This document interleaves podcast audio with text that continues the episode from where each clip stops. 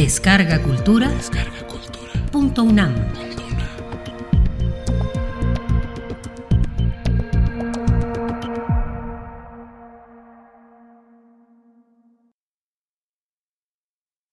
La economía mexicana del siglo XX. Conferencia impartida por el doctor Leonardo Lomelí Vanegas el 30 de abril de 2014 en el Instituto de Investigaciones Históricas. Dentro del ciclo, El historiador frente a la historia, 2014. Temas del siglo XX. De hecho, el título de la gran transformación tiene que ver mucho con un clásico de la historia económica, que es el libro de Karl Polanyi, que se llama así, La Gran Transformación. Ha sido editado en español por el Fondo de Cultura Económica y el libro de Polanyi da cuenta de la transformación que se lleva a cabo en la economía mundial a lo largo de las últimas décadas del siglo XIX y las primeras décadas del siglo XX. Es un periodo en el cual se intensifica ese proceso que hoy denominamos globalización, se integran más las economías nacionales, avanza el mercado internacional, como principal mecanismo de asignación de los recursos en el planeta. Se incorporan grandes territorios del mundo que habían estado más bien cerrados al intercambio, unos como exportadores de materias primas, otros con ese mismo carácter y además como colonias de los países europeos más importantes de la época. Y se lleva a cabo en los países más desarrollados también una acelerada transformación de sociedades todavía predominantemente rurales en los casos de los países de la Europa continental a países predominantemente urbanos. Ese proceso ya había tenido lugar primero en Inglaterra y es durante esta época que se lleva a cabo esta gran transformación, de tal manera que la gran transformación alude a una serie de procesos económicos, ciertamente, pero también políticos e intelectuales que están asociados a esa intensificación del desarrollo económico capitalista. Esa sería la gran característica de la obra de Polanyi. Analizar cómo se da este despliegue a nivel mundial del capitalismo y cuáles son las consecuencias, no solamente económicas, sino sociales del mismo proceso, las tensiones políticas que esto genera y también los distintos esfuerzos que se llevan a cabo en el mundo de las ideas por tratar de entender qué es lo que está ocurriendo y qué es, a final de cuentas, lo que se puede hacer de cara a estos procesos que precisamente porque se dieron en periodos de tiempo relativamente cortos, llevan a hablar de una gran transformación. Hoy podríamos decir que de cuando escribió Polanyi a la fecha todavía se han intensificado más ciertos procesos y de ahí que ahora hablemos de una globalización que avanza muy rápido, pero que al mismo tiempo genera muchos problemas y severas tensiones que hoy estamos viviendo. El objetivo de esta conferencia es, por supuesto, mucho más modesto que el de Polanyi y sería precisamente porque es la preocupación central de este ciclo de conferencias reflexionar sobre lo que fue la gran transformación de la economía mexicana a lo largo del siglo anterior, del siglo XX. Es un siglo muy interesante. Evidentemente, en el caso de México, es un siglo además que empieza con un acontecimiento que en gran medida marcó el siglo, que es la Revolución Mexicana, y es al mismo tiempo un siglo que paradójicamente en varios de sus principales periodos no ha sido suficientemente estudiado, ni por los historiadores en general, ni por los historiadores económicos en particular. Hay algunos grandes este, indicadores de lo que fue este siglo. Yo empezaría diciendo que la estadística más confiable se empieza a desarrollar ya en los años 20 y 30, la fundación del Banco de México en 1925, la reorganización de la Dirección de la Estadística Nacional en la Secretaría de Hacienda en esa misma década, nos permite tener cifras ya más confiables para los años 20 y sobre todo a partir de 1925-27 tenemos estadísticas buenas sobre el porfiriato, pero no tenemos suficientes indicadores de lo que pasó en la década de la revolución. Sin embargo, sí sabemos que la destrucción no fue tan generalizada como en algún momento se supuso, o sea, sí hubo evidentemente regiones muy importantes del país que fueron afectadas, el caso de Morelos es muy claro, tardó mucho tiempo en recuperarse porque además precisamente por el tipo de guerra que se dio ahí, la guerra contra los zapatistas, pues hubo una estrategia prácticamente de devastación del territorio y llevó a que tardara mucho tiempo esa parte del país en recuperarse, pero hubo otras que no solamente no se vieron afectadas, sino que incluso registraron un boom durante la revolución, un auge. Es el caso, por ejemplo, de la, de la zona productora de petróleo, la llamada faja de oro, que incluso se beneficia del primer auge petrolero mexicano, que comienza precisamente como resultado de la Primera Guerra Mundial y que produce un importante crecimiento de la producción. Pero en términos generales sí podemos saber cuál fue la tendencia general de la economía de 1921 hasta final del siglo. Y lo que vemos es que hay un periodo en el cual la recuperación económica es muy inestable, realmente se comienza a dar a partir de 1933. Los años 20 son años de altibajos y el crecimiento más importante de la economía se da de 33 a 82 con algunos tropiezos, por supuesto, algunos años en los cuales se reduce el crecimiento. Tenemos, por supuesto, la crisis de 1976, que fue relativamente pequeña, con una devaluación muy grande, eso sí, y que da paso al auge petrolero. Y a partir de 1982 tenemos un periodo de crecimiento inestable y más bien lento, que es básicamente en el que todavía nos encontramos. En términos de crecimiento, esa sería una mirada una primera aproximación al siglo XX.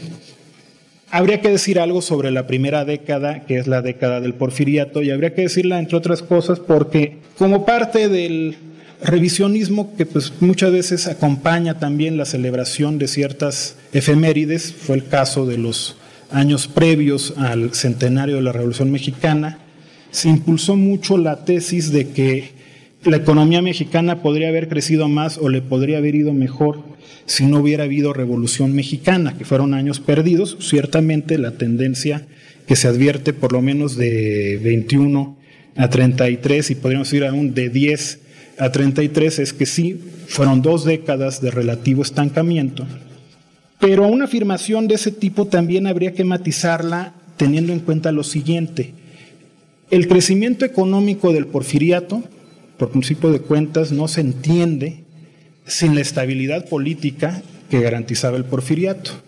Y esa estabilidad política no dependía de una institucionalización de la política que no se dio, sino más bien de una serie de equilibrios precarios que tenían como eje la capacidad del propio presidente, en este caso de Porfirio Díaz, de articular una serie de arreglos entre distintos grupos económicos y políticos. Y dado que no iba a ser eterno el general Díaz, era algo que tarde o temprano se iba a acabar. Y el general Díaz, al menos en 1910, no daba demasiadas señales de querer dar un paso hacia la institucionalización de la política. Es probablemente uno de los principales motivos de conflicto con este grupo tan polémico, tan citado y al mismo tiempo en muchos aspectos tan inasible, al que nosotros conocemos como los científicos.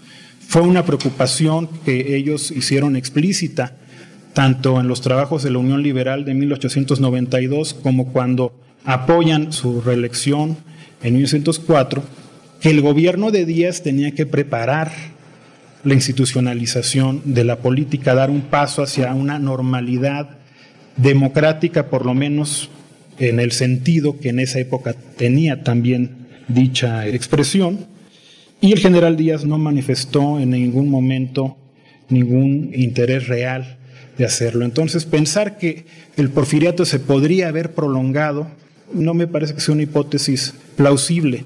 Nos pudo haber pasado más bien si no hubiera habido revolución mexicana lo que pasó en muchos otros países de Sudamérica.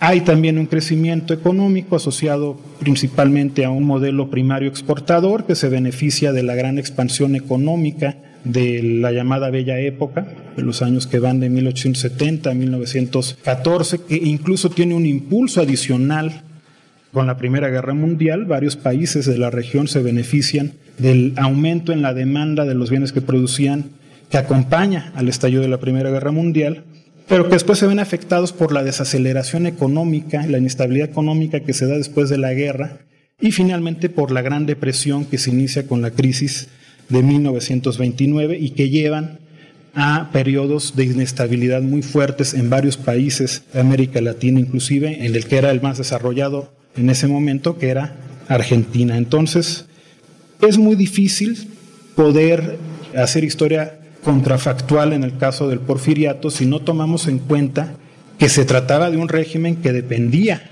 del tipo de dominación política que se daba. La estabilidad económica estaba directamente asociada a ella. En segundo lugar, si uno revisa las tendencias económicas, uno podría distinguir claramente en el caso del porfiriato dos periodos. Yo creo que el mayor dinamismo de la economía mexicana, bueno, no solo lo creo, están los indicadores, se va a dar de cuando regresa Díaz a la presidencia en 1884 a inicios del siglo XX. La primera década del siglo XX muestra un crecimiento menor, incluso se nota también en que hay una menor inversión en infraestructura, por ejemplo, en construcción de ferrocarriles, menor a la que se había dado durante los años previos, y hay más inestabilidad económica que claramente tiene como principal ejemplo los efectos que tuvo la crisis de 1907 en la economía mexicana. Entonces, habría que ver con cuidado ese antecedente del porfiriato para tener presente también de dónde arranca el crecimiento económico de México ya en la gráfica que estamos viendo. No voy a abundar demasiado en lo que significaron los años de 1921 a 1932, solo diré que no había una estrategia económica clara en los primeros gobiernos revolucionarios. Había quienes sí tenían ideas más claras y sin lugar a dudas un personaje también muy polémico, pero que sí tenía una idea mucho más clara de lo que había que ser era el ingeniero Alberto Pani, que fue secretario de Hacienda en dos ocasiones, la primera durante el gobierno de Obregón y el primer tramo del gobierno del general Calles, la segunda ya durante el Maximato. El caso del primer secretario de Hacienda del presidente Obregón, el expresidente interino Adolfo de la Huerta. Yo creo que a don Adolfo de la Huerta lo pusieron ahí porque había mostrado una gran capacidad de conciliación durante su breve interinato, que Obregón consideró que se necesitaba también para poder establecer relación con varios grupos de poder económicos importantes que no eran favorables a los gobiernos surgidos de la revolución, los empresarios, los comerciantes, los banqueros y sobre todo para restablecer las relaciones económicas con el exterior. A Obregón le interesa, por ejemplo, renegociar la deuda externa, sobre todo para que el país tenga acceso nuevamente al crédito internacional y porque considera que este acceso al crédito internacional es muy necesario para fundar el Banco de México. Y aunque don Adolfo tuvo buenos asesores económicos, Miguel Palacios Macedo, Manuel Gómez Morín, no se llevan a cabo acciones económicas tan importantes como las que se iba a llevar a cabo Pani. Alberto Pani, por ejemplo, en 1924 crea el impuesto sobre la renta y tiene sus propias ideas sobre cómo habría que organizar el sistema fiscal. Tiene un esquema que de haber prevalecido habría que discutir qué tan viable era. Más bien definir las competencias tributarias de los distintos ámbitos de gobierno, la federación, los estados y los municipios. Él iba más por ese esquema, que es un esquema más similar al de Estados Unidos, no fue el que prevaleció, el que prevaleció es más bien un esquema de centralización de la recaudación que tiene que ver mucho también con la construcción del sistema político mexicano a lo largo del siglo XX y la centralización en la recaudación lleva a que sea el gobierno federal el que después le transfiere recursos a los estados y a los municipios. Pero entonces hay algunas iniciativas de PANIC que cuajan, hay otras que no. Era, sin lugar a dudas, la persona que tenía más idea de cómo reorganizar la hacienda pública y de qué acciones había que impulsar. A él lo, sucede una figura importante por las consecuencias que tuvo y por hizo escuela, que es Luis Montes de Oca. Fue un secretario de Hacienda muy obsesionado con el tema de la estabilidad. Es un secretario que privilegió, por lo tanto, la estabilidad de precios y la política monetaria más conservadora Y eso aunado tanto a los problemas que generó la guerra cristera como posteriormente ya a la coyuntura internacional adversa que representó la crisis y la Gran Depresión, nos lleva a que México entre en crisis antes que el resto del mundo. Desde 26 se comienza a acelerar la economía y bueno, cuando de plano sí ya nos mandó al sótano fue en 31, cuando se dijo en 2009, en general tenemos un problema en este país que somos de bastante corta memoria y por eso los historiadores somos tan necesarios, este, no solamente por la importancia misma de nuestra tarea, sino para recordarles a los especialistas de otras disciplinas que pues hay que tener en vista una perspectiva más amplia antes de hacer cierto tipo de aseveraciones. En 2009 ya se decía que era la caída más abrupta que habíamos registrado en un solo año, o que cuál había sido, si la, la, caída del Producto Interno Bruto en 2009 o la de 95. No, la que tiene el récord histórico de lo que nosotros medimos es la caída de 1931. Ahí nos aventamos una caída como de 10 puntos del PIB en un solo año, y fue en parte por las obsesiones estabilizadoras del secretario Montes de Oca. Esto llevó a que regresara el ingeniero Pani, estuvo un breve periodo de tiempo, inició lo que se conoce como una política anticíclica, o sea que si la economía está en depresión, el Estado lo que hace es recurrir a través de su política monetaria y de su política fiscal a acciones que traten de estimular el crecimiento. Eso fue lo que hizo Pani y logró que a partir de 1933 comenzara un repunte de la economía y este crecimiento se va a mantener durante la gestión del secretario de Hacienda, que ocupó la mayor parte del gobierno del general Cárdenas, Eduardo Suárez, y que repitió durante el gobierno de Ávila Camacho, dándose en aquel momento un fenómeno interesante. En los años 30, la economía internacional comienza a salir de la gran depresión en 33. Tiene mucho que ver que ese año entra a la presidencia en Estados Unidos Franklin Roosevelt e inicia políticas también anticíclicas. Pero hacia 1936, Roosevelt cede a las críticas de aquellos que dicen que la deuda está creciendo demasiado, que hay que regresar a la disciplina fiscal y trata de regresar a la disciplina fiscal. Estados Unidos y con él la mayor parte de las economías del mundo vuelven a caer en 1937. En el lenguaje esotérico que nos gusta a los economistas, cuando se dio la crisis de 2009 y empezó la recuperación, había también una discusión sobre cuál iba a ser la tendencia de la economía internacional después de la crisis. Y decían, hay que ver si es una L o una W. Una L quiere decir que después de la caída se estabiliza y se queda uno en una trayectoria de lento crecimiento, o sea, plano, que es más o menos lo que hemos tenido. Y una W es que hay una recuperación y luego hay una recaída. En algunos países es lo que se ha dado. En los años 30 lo que siguió a la Gran Depresión fue una nueva caída, o sea, fue una W. Cae en 29, se recupera en 33, vuelve a caer en 37. México es uno de los pocos países del mundo que no cae en 37. Y eso se debió en gran medida a que hay una política anticíclica que se mantiene en esos años muy notable dados los más bien escasos instrumentos que en ese momento tenía el Estado mexicano. El gasto público era muy bajo porque baja era la recaudación. Entonces no era el gran aparato, el gran Estado. Ese es otro mito que existe sobre la intervención del Estado en la economía en México.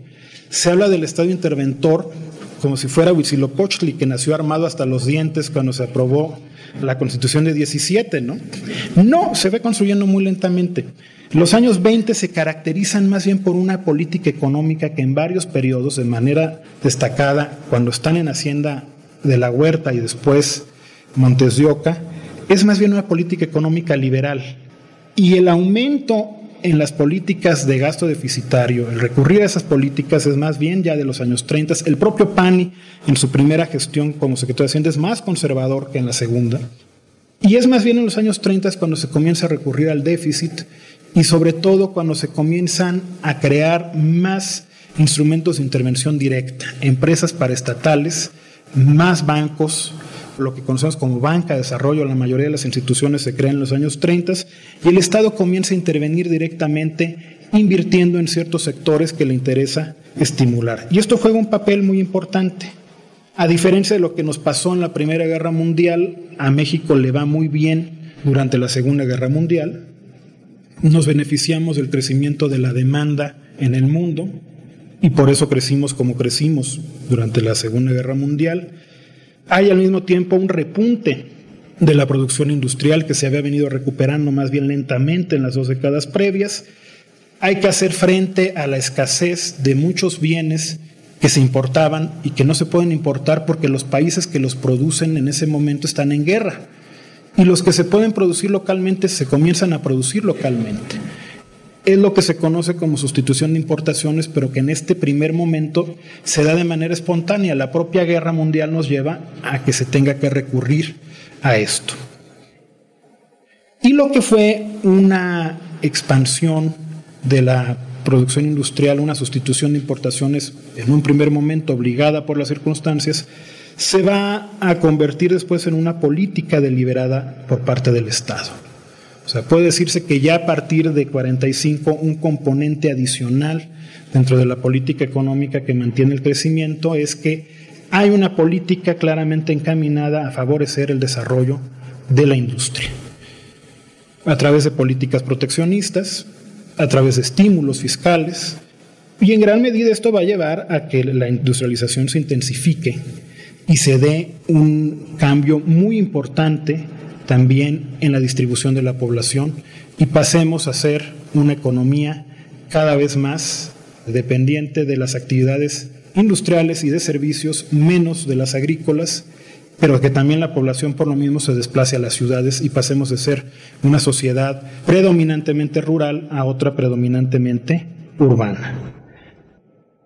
No fue un proceso exento de contradicciones y de defectos, o sea, uno de los grandes vicios de la industrialización mexicana tiene que ver con el hecho de que la protección de la que gozó la industria fue excesiva durante un periodo de tiempo largo y no se planteó como sí ocurrió en otros países. El ejemplo en esta materia suelen ser los países del sudeste asiático, no se planteó la necesidad de exportar y de ir abriéndose gradualmente a la competencia externa. Era una industria completamente volcada a satisfacer las necesidades del mercado interno y por lo mismo no sentía el incentivo de tratar de competir hacia afuera y esto pasa entre otras cosas por hacer un esfuerzo también por bajar sus propios costos y también por innovar, por tratar de invertir más en el desarrollo de nuevos productos y de esta manera entrar en una dinámica mucho más competitiva frente al exterior. Es un proceso de industrialización que ya hacia fines de los 60, principios de los 70 muestra cierto agotamiento ¿Por qué? Pues porque si se producen cada vez más cosas en el país, menos algunos de los bienes más necesarios para seguir produciendo este tipo de mercancías, como serían las máquinas, los bienes de capital, aquellos productos que es más difícil producir localmente, pues lo que no se produce se tiene que importar. Entonces sí, ahora ya producíamos muchas cosas en el país, pero para producirlas teníamos que importar la maquinaria y algunos de los principales insumos. Y si teníamos que importar todo eso para poder mantener esta producción, ¿qué exportábamos? De 1945 a 1966 tuvimos un superávit en nuestra balanza agropecuaria, o sea, exportábamos más bienes del campo, más productos agrícolas e incluso más ganado de lo que importábamos. Y eso nos dejaba algo. En petróleo cada vez fuimos exportando menos y más bien llegamos a conservar la autosuficiencia, incluso la perdimos durante algunos años de los años 70. Aumenta la inversión extranjera, sobre todo ya en los años 60. Aumenta el turismo, sobre todo ya en los años 60. Pero se pierde el superávit en el sector agropecuario y de hecho podría decirse que el sector agropecuario entra en crisis a partir de 66 es una crisis de la que no ha logrado salir, pero bueno, volveremos sobre eso un poco más adelante. Pero lo cierto es que ya a fines de los años 60, principios de los 70, se advierte claramente que es más difícil mantener ese ritmo de crecimiento. Hay que decir algo importante. Otra vez para ubicar en su justo contexto la importancia del Estado en la economía. Era muy importante por el lado de que tenía toda una estructura de protección del mercado interno, de la, en particular de la industria nacional. O sea, ya no solamente se cobraban aranceles a los productos del exterior para ser más competitivos a los que se producían en el país, incluso la mayor parte de las importaciones estaban sujetas a permiso previo de importación, o sea, había que pedir permiso para importar algo y si no se daba, pues no se importaba. Pero además la inversión pública, a pesar de que el gasto público no era muy grande, hacia el final de los años 60 llega a ser del orden del 19% del Producto Interno Bruto, lo cual comparado con otros países es poco, es poco incluso en el contexto de América Latina para aquellos años. Pero dentro de ese 19% del Producto Total de la economía, la parte que se destinaba a inversión era muy importante.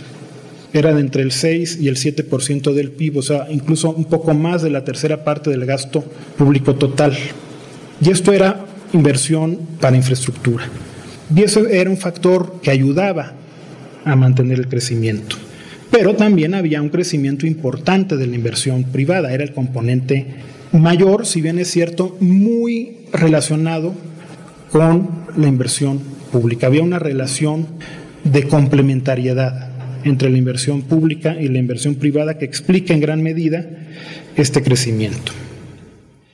Este crecimiento en un primer momento había generado presiones inflacionarias. Desde los años 30, la crítica que se le hizo sobre todo a Eduardo Suárez era que los precios estaban creciendo.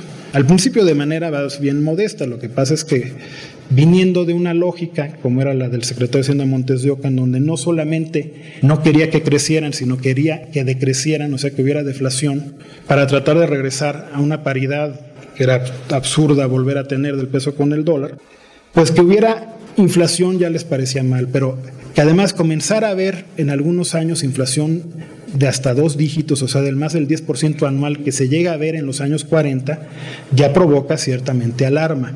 Y sobre todo el hecho de que los precios estén aumentando se traduce también en que hay mayor inestabilidad cambiaria, o sea, la paridad del peso con el dólar se comienza a ajustar cada vez con mayor frecuencia, se comienza a devaluar más seguido.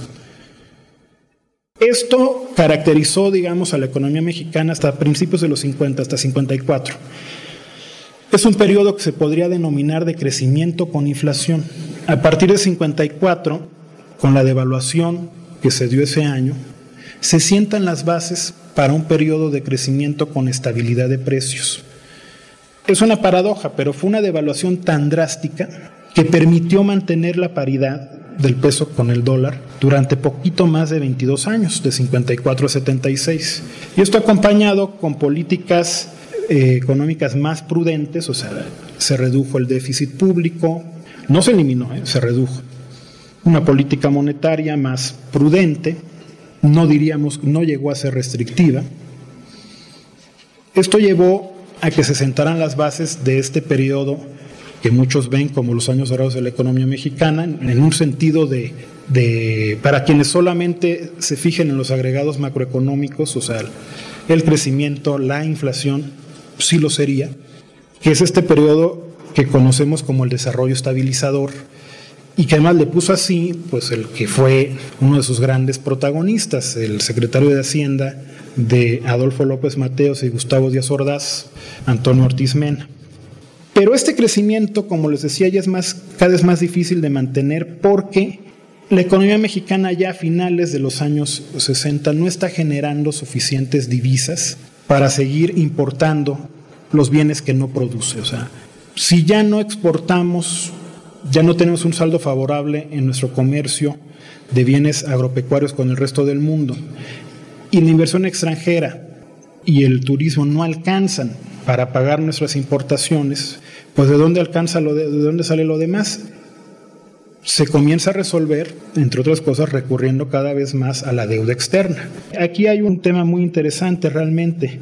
Siempre habíamos tenido problemas de deuda. Nosotros más tardamos en nacer a la vida independiente que en endeudarnos y e inauguramos también una tradición nacional de negociaciones más bien ruinosas con el exterior en esa materia. Durante el porfiriato se avanza mucho en una reestructuración de la deuda que permite, entre otras cosas, que el país recupere el acceso al crédito internacional en mejores condiciones de las que había tenido en las primeras décadas de, vida independiente. Estas relaciones se ven suspendidas con la revolución, resultan fallidos los primeros intentos de los gobiernos por revolucionarios por normalizar eh, las relaciones con el exterior y regularizar el pago del servicio de la deuda se logra una renegociación muy exitosa de la deuda durante la Segunda Guerra Mundial con Eduardo Suárez, cuando teníamos una relación especial con Estados Unidos porque entramos en la guerra y porque además apoyamos de muy diversas maneras el esfuerzo bélico que se estaba haciendo en ese país, con mano de obra, con materias primas. Entonces salimos con una posición muy ventajosa en materia de deuda externa de la guerra mundial.